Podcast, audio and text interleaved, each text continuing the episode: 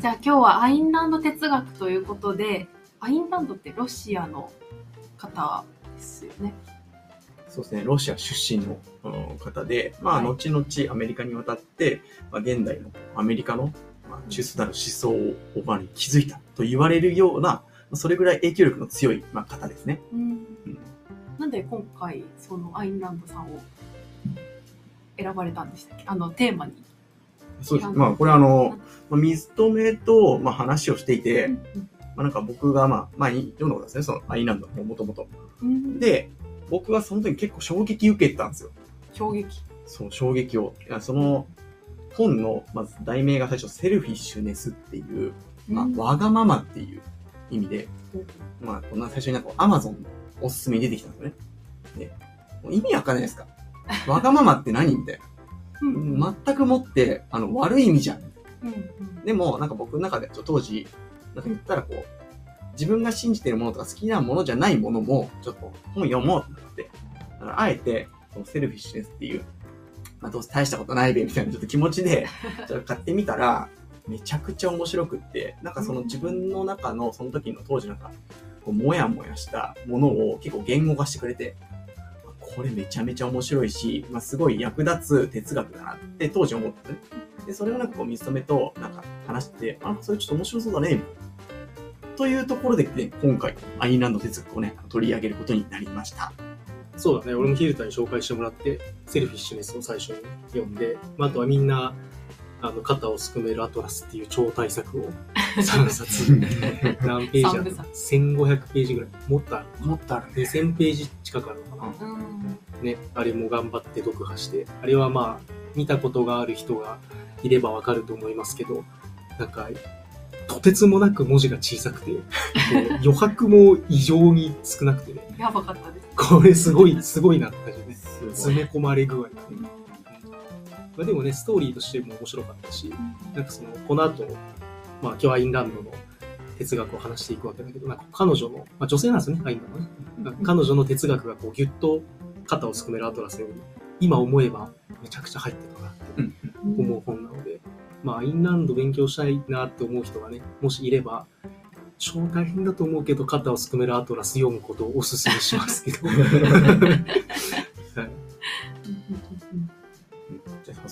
じゃあ本題に入っていきましょうか。そうですね。まあ、最初にはアインランドの、えっ、と、まあ、生まれはもともとロシアで、えっと、21歳の時にアメリカに渡って、その後はずっとアメリカにいて、まあ、執筆活動とか、まあ、政治的活動に参加をしたっていう人なんですけど、まあ、生まれた時、えーにちょうど、生まれた時というか、まあ、生まれて、えーまあ、あの青年期っていうんですかね、子供時代の時にちょうどロシア革命が起きてるんですよね。うんロシア。まあ、なので、まあ、このまま内容に入っていくんですけど、まあ、そのロシア革命の中身について、まあ、今日この時間は話すと。で、次に、まあ、藤原さんの方から、まあ、アインランド大体こんな生涯を送った人ですよっていう話をして、で、次にヒルタの方から、そのアインランドの哲学で、じゃあ具体的にこんな内容ですよみたいなうん話に行くっていう流れでやっていきたいなと思います。ははい。おなんで、最初にまあ、ロシア革命の話をしていきたいと思うんですけど、えーまあ、まず、アインランドはですね、1905年生まれうんです。はい。で、その時、まあ、その世界とロシアの状況でどんな感じだったのか、1900年代とか1910年代ぐらいうんでどんな感じだったのかっていう話なんですけど、もう、それぞれの、まあ、特にヨーロッパの時が、もう帝国主義を進めていて、まあ、要はどんどん植民地を取っていって、まあ、自分たちの領土を世界に広げていこうっていう政策を取っていて、もうイギリスはもう当時7つの海を支配するって言われてたりとか、うんうんまあ、フランスはあのベルエポックって美しい時代、古き良き時代って言われるような、もうめちゃめちゃ西欧諸国が繁栄をしているような状態。うん。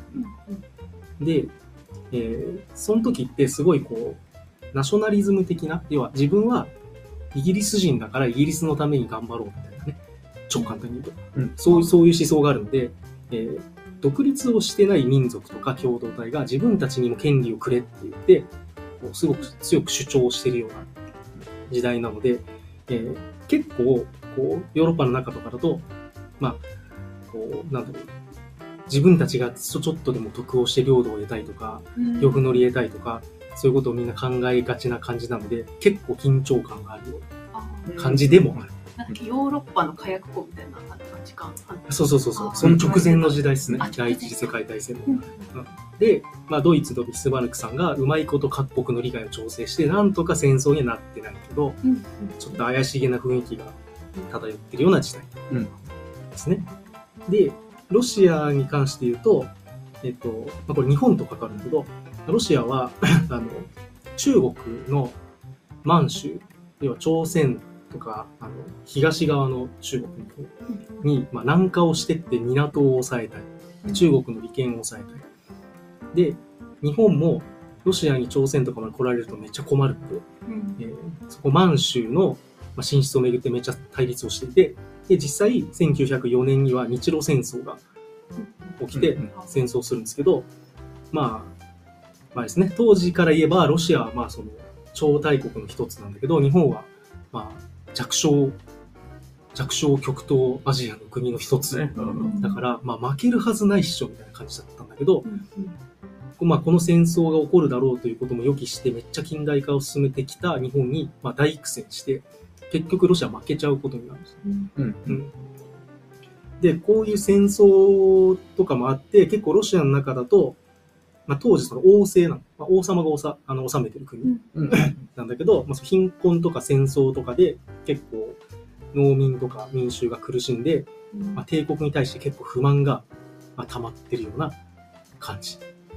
危ないです。危ない感じですね。うん。だからロシアはなんかこう、そういうことの、まあ、その不満のガス抜きをするっていう意味も込めて、日本との戦争をして、まあ、ボコボコにし、ボコボコにしたろうって思ってて、ああ。であの、なんか、黒海ってあるじゃないですか、ヨーロッパ。の。うん。黒い海っていうの黒海。あっちの方にバルチック艦隊っていうロシアのあすごいでかい艦隊があって、あの、なんヨーロッパの方から回って、アフリカの下を回って、アジアを通って、その日本海まで来て、わざわざ日露戦争で戦争をするんだけど、バルチック艦隊も負けちゃうの、日本。で、もう完全にもう負けちゃう感じになって、なんかまあガス抜きしようと思ったのに、なんかむしろ、なんか日本すら倒せねえのかみたいあ不満が余計な。感じに。なってる感じ。うんで、1904、5年ですね。うん。この時は。で、もう、これはささっと言うことなんだけど、ロシア革命、まあ、ここはえっとね、先に言い忘れたんですけど、あのー今ちょっとロシア革命を一応史実通りちょっと振り返ってみようあっていうのを最初にちょっと話したくて、はいで、その後に、じゃあ実際その時暮らしてた人はどんな生活だったのかっていう話もちょっとこの後したあ。いと思ってます。なので最初は、まあ、要は、西暦何年こんなことがありました、みたいな。ちょっとあんまり面白くない話だと思うんだけど、一応予備知識として知っとかないとポカンだと思うんで、そうだね。はい。で、ロシア革命は第1次、第2次に分かれていると言われていて、うんまあ、第1次ロシア革命は1905年と言われています。生まれた年。そうだね、アインランドが生まれた年なんだけど、うん。ちょうど。で、血の日曜日事件っていうのがあって、聞いたことあるかもしれないですけど、うんまあ、サンクトペテルブルグの、まあ、広場で労働者とか市民とかが、えーツァーリ政府、ツァーリ皇帝、うんその王政に対して、まあ、改革を求めるデモを行ってたところ、まあ、警官が発砲しちゃって、えまあ、死者が出てしまう。うん。で、これでもっともっとこう不満が高まってしまって、でまあ、皇帝側は、ツァーリ政府はちょっと改革しなきゃまずいよね。もうちょっと不満を抑えられないね。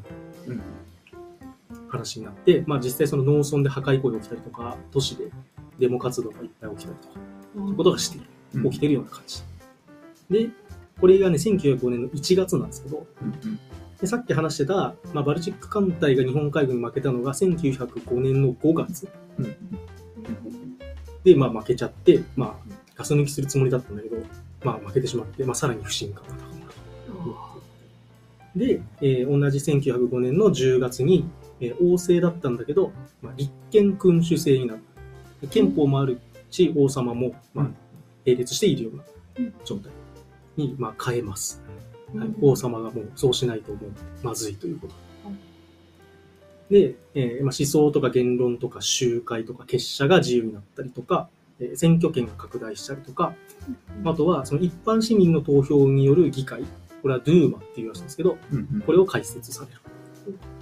で、なんか二院制になってて、えーその 一般市民が選ぶ議会、ドゥーマと、もう一つは皇帝が任命した議員と選出された地主で、えー構築される、まあ、国家評議会ってもう一つの院もある。だから二院制で、まあ一応市民に権利を与えられるんだけど、うんまあ、片方は、まあ、皇帝の方の息がかかったようなものが残ってるという感じ。うんまあでも、あれですよね、その王座王政に対して不満があるときに、デモ以外の方法で何か意見を伝える。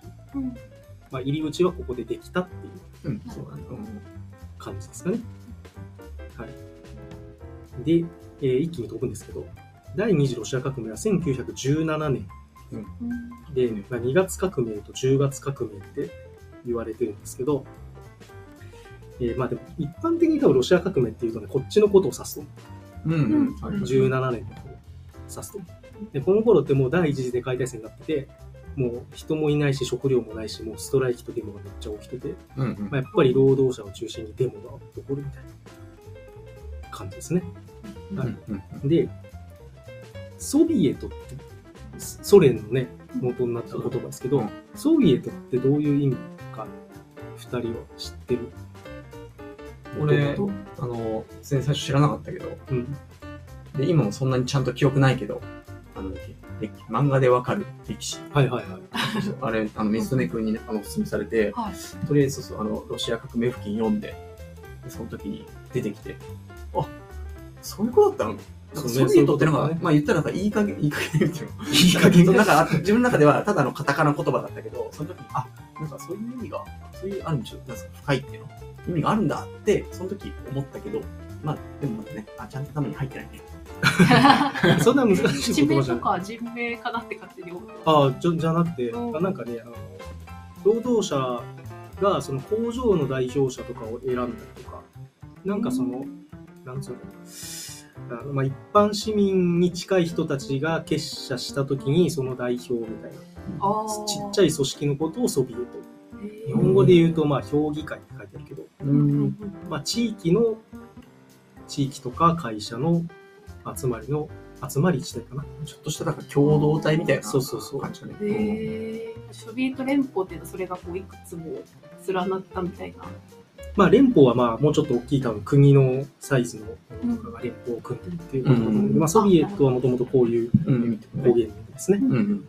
で、これが、えーボリシェビキって、まあ、要はレーニンの支持母体、まあ、そのロシア革命を起こして、えっと、ソ連を作る政治団体なんだけど、そのボリシェビキのを支持する母体が、まあ、ソビエト。うんこういうのが、まあ、この時代にどんどん、こう、いろんな地方とか、企業とか、工場とかで、まあ、出てきてるっていうような感じですね。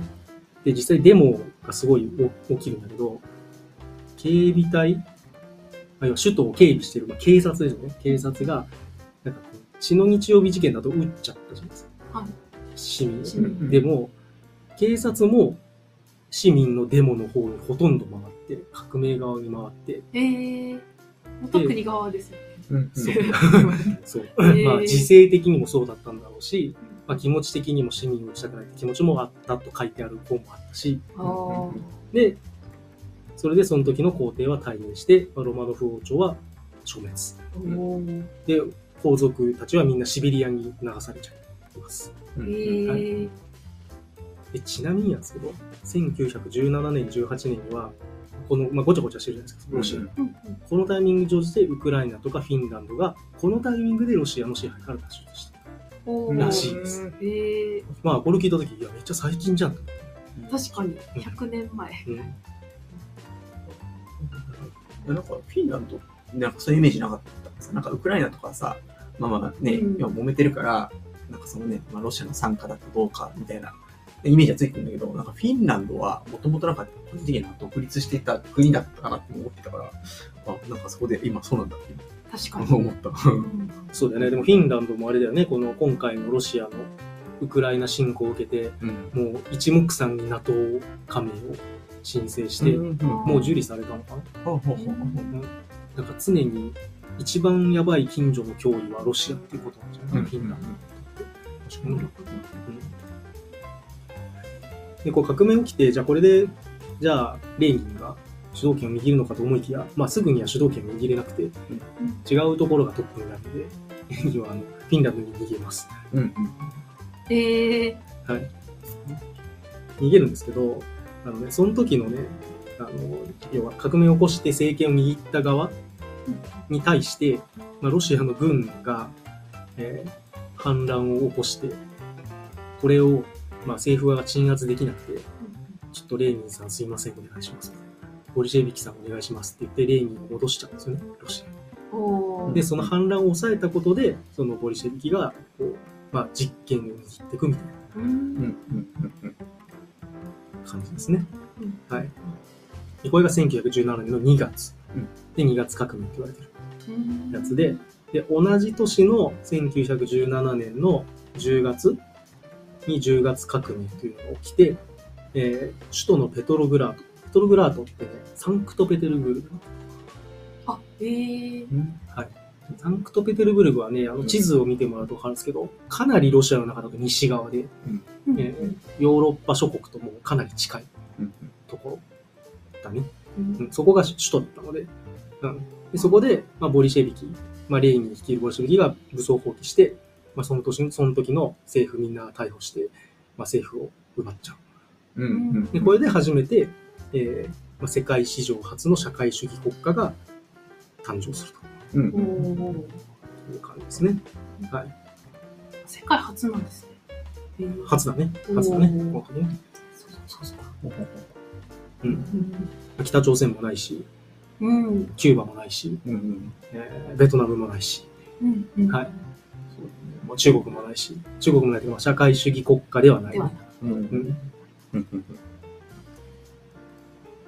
というふうになると。ですね。で、その後、まあ、革命起きた後の国としては、えー首都をね、えーモスクワにこのじこのタイミングで移したみたいです。うん、で、うん、なんていうんですかね、こう、国の中で、こうまあ、いろんな、こう、ところを支持する人たちがわちゃわちゃごちゃごちゃしてるわけじゃないですか。うん革命とか起きてるから。だからこう、レーニンとか率いるところに賛同している人もいるし、一方で、えーまあ、王朝を支持してる人とかもいるわけね。あだし、まあ、王朝を打倒した後の一時的に政権を握ったところを支持してるところとかもいるわけですね。ーうんだからまあみんなごちゃごちゃしてるわけですよ。うんうんでも、政権取った側からすると、まあ、困るじゃないですか。うん。なんか統一したいじゃないですか。そうだね。うん。だからまあ何が起こるかっていうと、まあ、いっぱい粛清とか起きるわけですね。あと、秘密組織を使って政府に反対するやつを片っ端から捕まえて、ああ逮捕、投獄みたいな。うんうんうん。ことも起こる。し、この時ね、ちょうど、もうみんな第一次世界大戦中で、なんかあっちとこっちが、こう、条約を結んで協力して、こっちとこっちも条約結んで協力してみたいな感じになってるのもごちゃごちゃになってる。ああでまあ、要はドイツと戦ってるから、基本的には。あの、イギリス、フランスは、ドイツの戦力がちょっとなんかロシアの方に行ってくれてた方が、自分たちあー戦う、ね、兵士少ないからいいじゃないですか。うんでもなんかソ連は、てかまあレーニンは、もうそれどころじゃないっつっても勝手に第一次世界大戦やめて、自分だけ、もう和睦を結んじゃう。えあでそれに対してイギリスとかフランスは、お前何勝手にやっとんじゃんみたいな。全部こっち来ちゃうじゃん。確かにってなったらしい。ーうんなんかこれなんか有名な話ですけど、あの、革命が起きるときにレーニンは、どこだっけな？スイスかなんかにいて、ソ連にいなかったんだよね。で、なんとか戻りたいんだけど、うんうんまあ戦争してんじゃん。スイス、要は上にドイツがあって、その上に、まあロシア。うんうんだから、まあ戻れないじゃん。まあ飛行機で戻るわけにいかないし、おー戦争してて。でどうするってなって、今ソ連とドイツは戦争してるわけよ。うんでもドイツ飛んで帰れないと。うん で、レーニンは、なので、ドイツの、あの、中を鉄道で、封印列車って言って、ドイツの国民とか関係者には一切目に触れないような、状態の列車に乗り込んで、ドイツを通ってソ連に戻るっていう交渉をドイツにして、納得してもらって、それで戻ったらしい。おお。交渉とかなんかすごい上手なんで、なんか和睦結んだり。そう、あのね、交渉するよね、なんかね。よく。でもこれは要は、ドイツ側からすると、戦争してる相手のソ連が混乱してくれると自分たちにとってメリットがあるから、まあ、敵の敵は味方みたいな、うん。うん。うん。うんこんな感じでやったらしい。うんうん。うん。そう思いあるもん。ね。うん、ロシアいなくなってくれたらありがとうって。うん。そう。で、まあ、もうソ連の中はもう内戦が実際起きるん。ですよ。うん。うん。赤軍と白軍っていうのが分かれて、うん。白軍がまあ旧政府側ね、うん。赤軍がレーニンの方の新政府側。うん。で、結構何年も戦争をするのね。はいはいはいで、まあ、資本主義国家のイギリスとかフランスとかは、レーニンの赤軍じゃなくて反対側反対側の白軍を応援、支援したりとかするわけ。まあ、要はその社会主義思想とか広めたら困るじゃん。うああ。自分たちの国そうだね。うんうんはいはい。そういう支援とかも起きてもごちゃごちゃの状態。うんうんうんこのじゃあ白軍と赤軍の、その、要するに、赤軍って、今あれじゃない共産党とか、なんかその赤とか、あそうだ呼ばれる。ここから来てるあ、そ感うかもねじなのかね。。そうかもね。うんうんうん。確かに。なんか赤狩りみたいな。うんうん。うんうんそうそうそう。まあ、赤が、その、イメージカラーとかね、うんうん党のイメージカラーでね。うん。で、まあ、ごちゃごちゃ、ごちゃごちゃするんですけど、まあ、レーニンは暗殺されかかったりとかね、うんうんしたりするんですけど、うん。あとは、その、シベリアに送られたニコライ2世一家もみんな一家丸ごと殺されちゃったりとかします。おお。うん。まあ、これはなんかわかんないんだけど、まあ、白軍の正当な指導者として担ぎ上げられるんじゃないかっていうのを恐れた赤軍が殺したんじゃないかって言われてらしい。ですね。本当はレーニンの人生とかも喋ると面白いのかなと思ったんだけど、うん見てて。まあ、そこが今回のメインどころではないので、まあちょっとさっさと行くんですけど、うんで、レーニンはね、1924年の1月には亡くなってしまいます。はい。で、結構なんかね、いろいろ見たんですけど、賛否両論はあるけど、やっぱりこう自分のこう掲げた革命の理想を、まあ、達成するために、結構そこには忠実だったんじゃないかと言われていますね。あ、その、秘密警察を使って逮捕投獄とか、うん。まあ、人を殺したりっていうのももう結構たくさんしてますけど、うんまあ、自分の理想のために結構そうした部分は多いんじゃないかと。うんまあ、わかりません。これは。見方によって違うと思う。うん。違うと思いますけど。うんまあ、だからそれは、この後、スターリンが実権を握るんですけど、まあ、スターリンとの比較でそういうことを言われることが多い。うん。スターリンはじ、スターリンは自分が実権を握るために結構ライバルだった人とかを、まあ、殺したりとかするわけですよ。うん同じ党幹部の人とか、はいはいああ、中で？中で。ああ。だからその党の理想とかそれとは別に、まあ、自分の実権を握るために、のし上がり。そうね。でもまあ自分の実家実権を握ることが理想につながるからそうしたんじゃないのって言われたら、まあそれはそうなんだけど、うんうん、結構比較をされてうん言われてることは多いはいはいへーはいですね。そんな、そんな感じです。あの、史実的には。ちょっとごちゃごちゃしちゃいましたけうんうん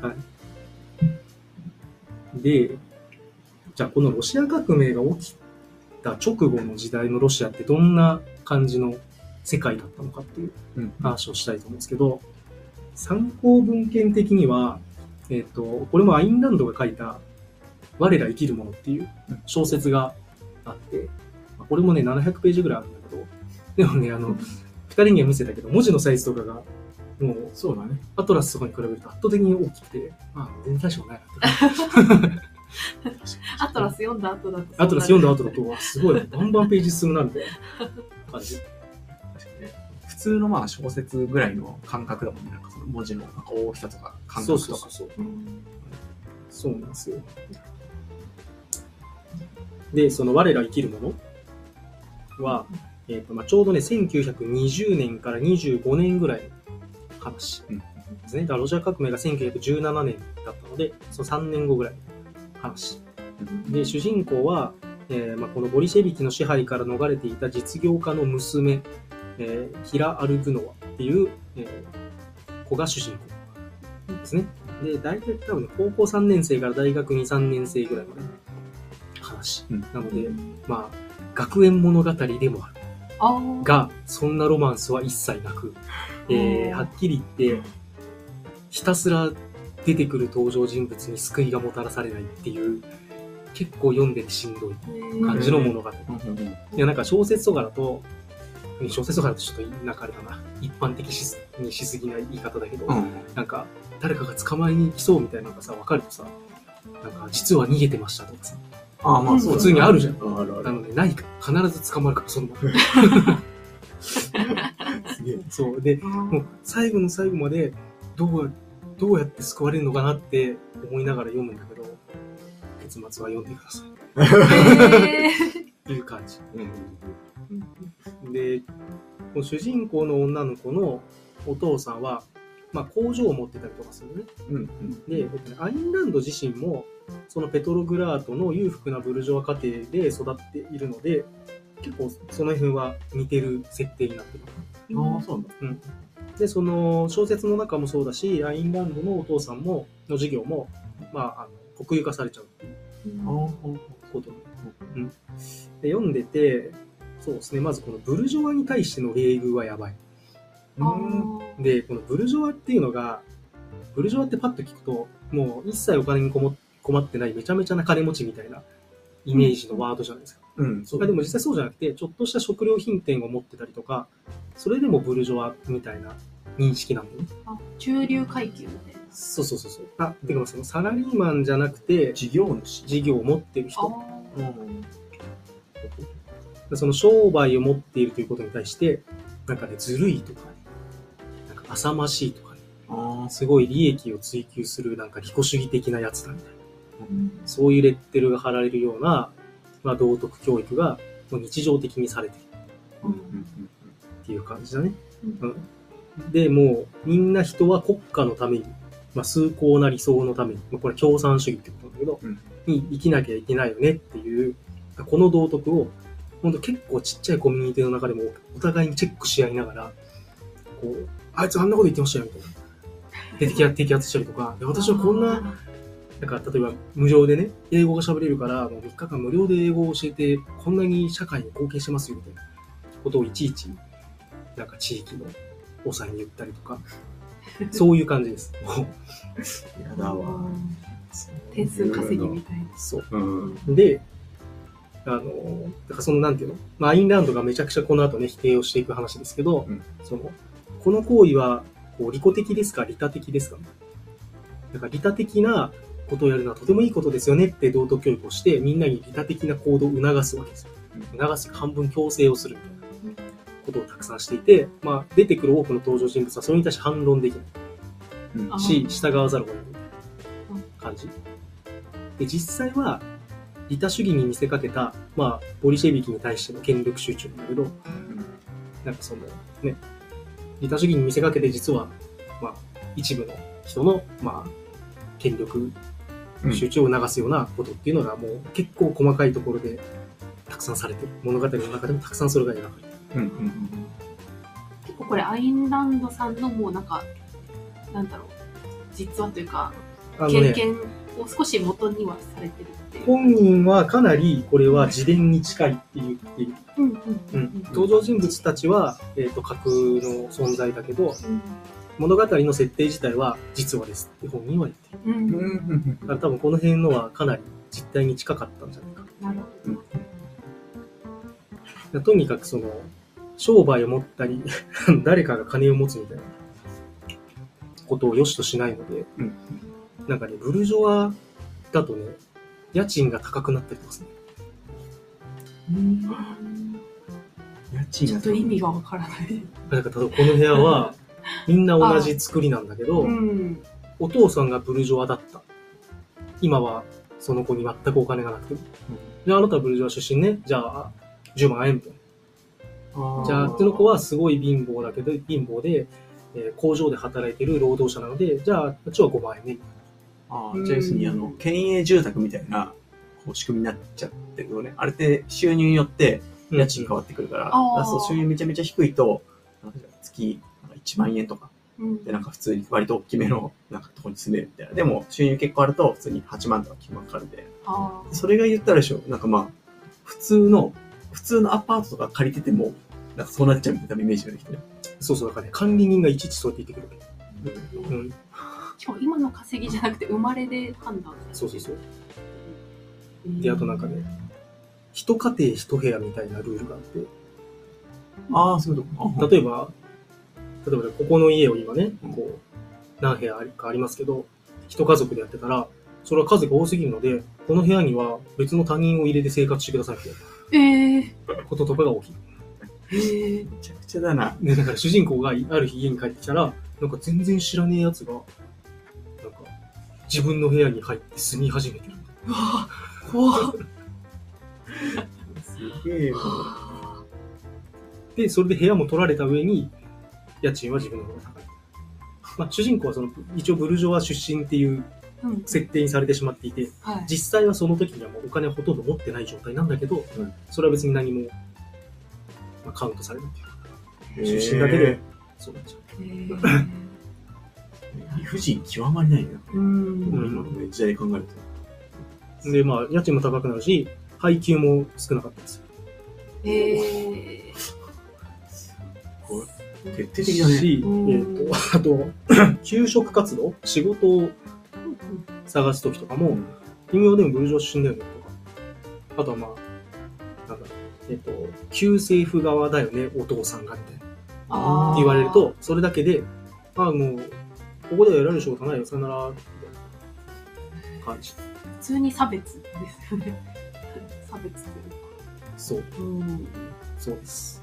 徹底的にあれだよね、その利他主義的的なもの、それと相反するものを虐げて、もうその国の中で、まあその黒と白をある意味はっきりさせるっていうことになってるよね。そうそう、だから自分のそのボリシェビキの党員たちに対して優先的に仕事とか配給とかを渡していく。でそれ以外の人たちは、まあ、後回しにされるうんし、えーまあ、冷遇されていくっていう感じだね。いちいち。いちいち。うん。でも結構その、若い世代は、割と同級生にそのブルジョワ出身も、革命側も、赤軍側、白軍側みたいなものが、お父さんとかがね、いう同級生たちも結構混ざってるような感じで、まあ、それぞれに友情を育んでるような感じは描かれている。ううんん。けど、まあ、それも次第に、まあ、破壊されていってしまうっていうストーリーなんだけど。だから、まあ、いろんなことを思っている人たちがある程度は混ざっていったという感じだと思う。うん。うん。で、実際その主人公の女の子のお兄さんとかは、党員になるんだよね。う。うんんで、そこで出世をしていくっていうことを目指していくんだけど、で、なんていうの？実力主義じゃなくて、なんかもうコネ社会みたいな感じだから、うん。あなんていうのかな。こうとにかく上に気に入られるようなことを結構アピールしたりするわけですよ。うん。うーうんんだから違う思想の人たちを、えー摘発したりとかうん。するんだけど、まあ、結構ひどくて、その、主人公のキラのお兄さんは、妹と、えっとね、その彼氏がね、反政府側の人うん。で、妹が一瞬その彼氏をかくまうんだけど、それを、えー自分の妹だよ。自分の妹、自分の部屋にかくまってるのを感づいて、それをソビエトに一刻して二人ともシベリアの収容所を送りにする。えー、えー、妹ごと。えーそうでもねえな。で、10年間っていう期間がついてんだけど、まあ、実質もう帰ってきた人はいないうん感じだから、まあ、ほぼ殺したみたいな感じ。へえ。えー、それでのし上がって。で、実力主義じゃないので、まあ、なんか物事を進めるために一番簡単なのは賄賂を渡す。うんお金も現金が持つて、お金渡して、こうやってね、うんはい。だし、あと大学の集まり、集会とかね、やってても、あの赤軍側のスパイがたくさん入ってて、ちょっと小言で悪口みたいなことを言うと、お前今の発言なんだみたいな。で、捕まっちゃうっ生きづれえ。あていう感じだし。は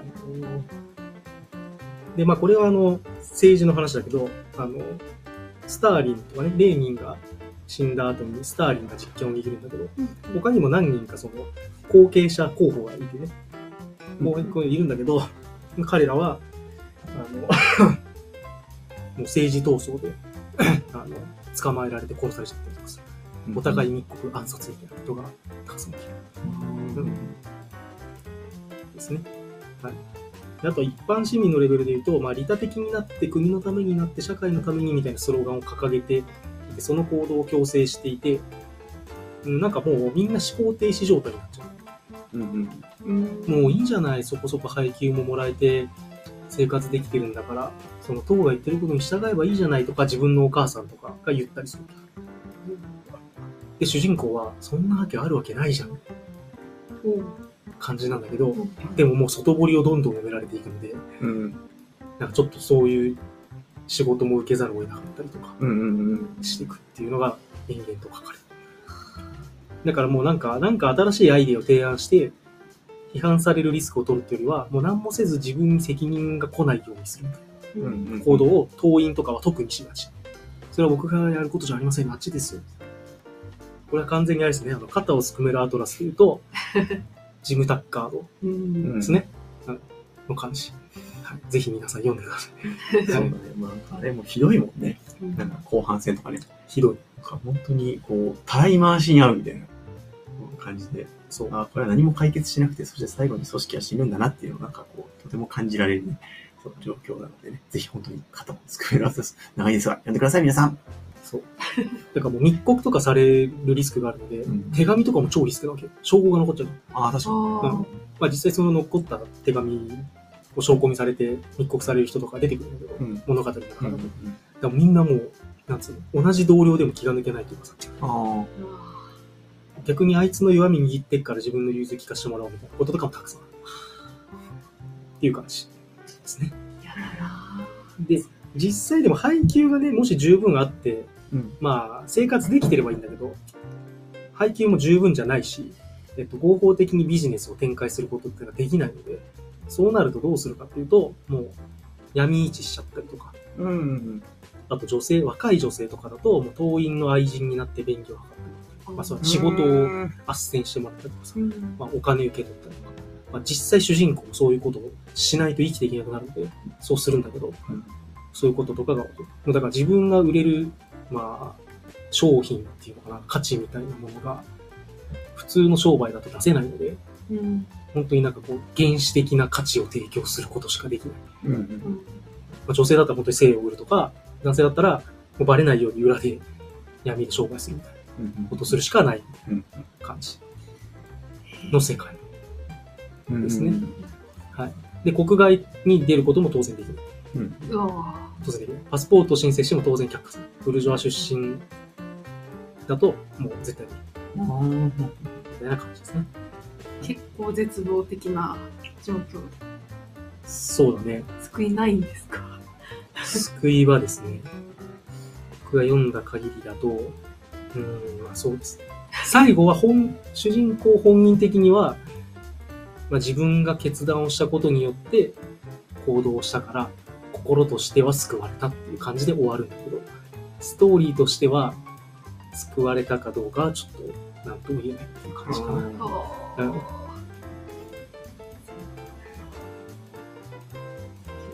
そう。いうふうにランドさん自身も感じてたそうだね。アインランドはなんか21歳の時にアメリカに行ってるから行ってて、うん実際ロシアで大学にも行ってるので、はい結構この学園生活は近いものがあったんじゃないかな。うんいろんなね、党員、党活動に参加する友達もいただろうし、あそれが嫌だっていう友達もいただろうし、うん。そういう中で生活をして、多分このね、兄弟を密告したりとかっていうのが多分あったんだろうね。あ実際に近くに。うん。うん。で、それを見て、いやもうちょっとこんな世界はおかしいみたいな思想を多分構築していったんじゃないかというんうん。う感じですね。はい。